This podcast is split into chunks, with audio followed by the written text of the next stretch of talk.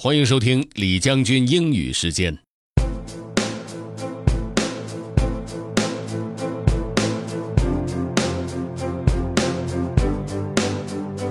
语言学习当中，习惯的力量是非常重要的，所以我们也会经常在这里讨论如何能够更顺利的养成有效的习惯。今天这篇文章当中提到的一个概念，我觉得非常重要。如果在试图养成习惯时碰到问题，不要过于责怪自己，调整一下，第二天继续。So, have fun.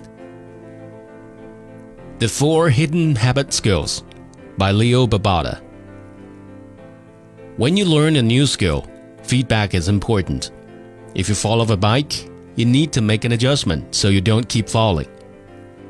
But when people learn a skill of creating new habits, they usually take the feedback of missing the habit as complete failure a sign that they have no discipline. In actuality, it means no such thing.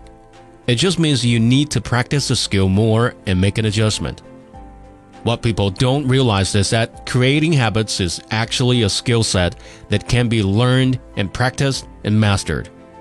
And there are four hidden habit skills that most people don't realize they are bad at. 1. Committing to actually starting. Lots of people think I should learn a language or I'm going to start exercising soon. But then don't actually take action. That's because they haven't really committed to getting started. In our minds, we have commit to things all the time. The habit skill to master is fully committing.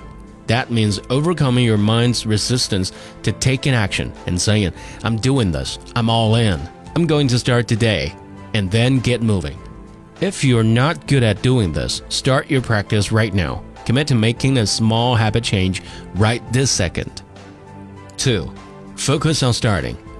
Once you've chosen your habit and are ready to get started, the focus should be on actually doing the habit. There's a resistance we face many times when we are supposed to do a new habit, and we procrastinate, run to distractions, and rationalize. The skill to master is getting started. You don't have to exercise for 30 minutes, you just need to start. Most people are not good at this, and they think it's because they have no willpower. No, they just haven't practiced and mastered the skill of starting. Okay, that's all for today. 我是 General Lee 李将军，明天见。